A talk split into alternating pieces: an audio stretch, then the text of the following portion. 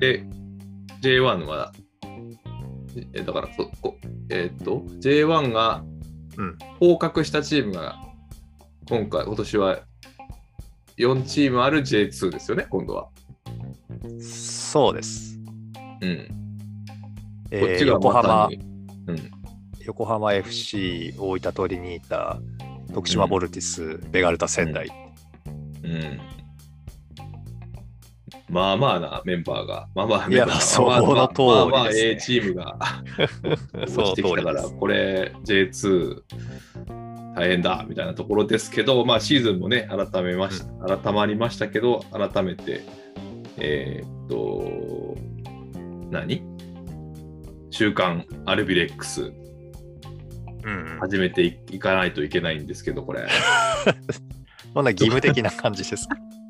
いやいや、そういう意味じゃなくて、あの、ちょっとエンジンをかけてね、はいあのはいはい。ちょっと本腰入れて話を話をしていかないといけないところでですって意味なんですけど、まあそうですよまあいいねよ。あのそ、ういいよいいよ。うん。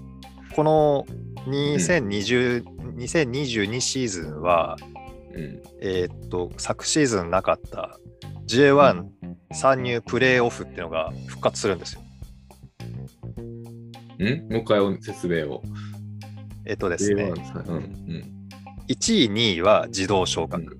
あー J2 のねはいはいはい。うんうんうんで、J2 の3位から6位でプレーオフをやって、うん。で、そのチームと、えーあそのチームとですか、その3位から6位の中で勝ち残ったチームと、J1 の16位のチームが試合をして、うん勝った方が J1 っていううん参入プレーオフっていうのが、うん。 2020と2021はね、確かなかったんですよ。うん。それがこのシーズン復活します。うーん。結だ構から胸まあ熱な。そう、うん。一応ルール上は J2 の6位までに入ると J1 行きの可能性が残るっていうことですね。うんうんうん。ただまあやっぱり2位までに入って自動で上がった方ががぜがぜんいいんですけどね。まあ気持ち的には安心ですよね。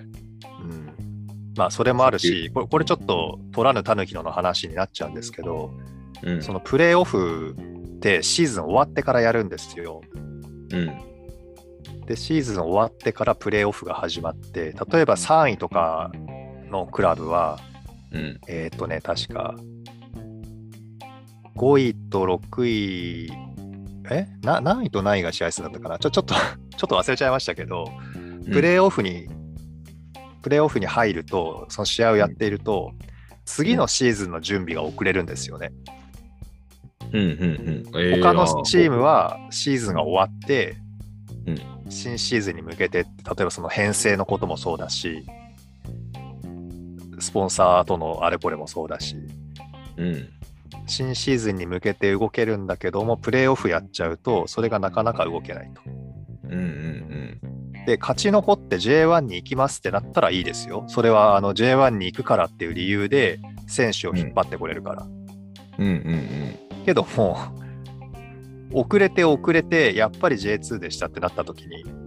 うん。そうか。あの他の選手はもう契約が決まってたりするんですよね、うん。有望選手とかが。うん。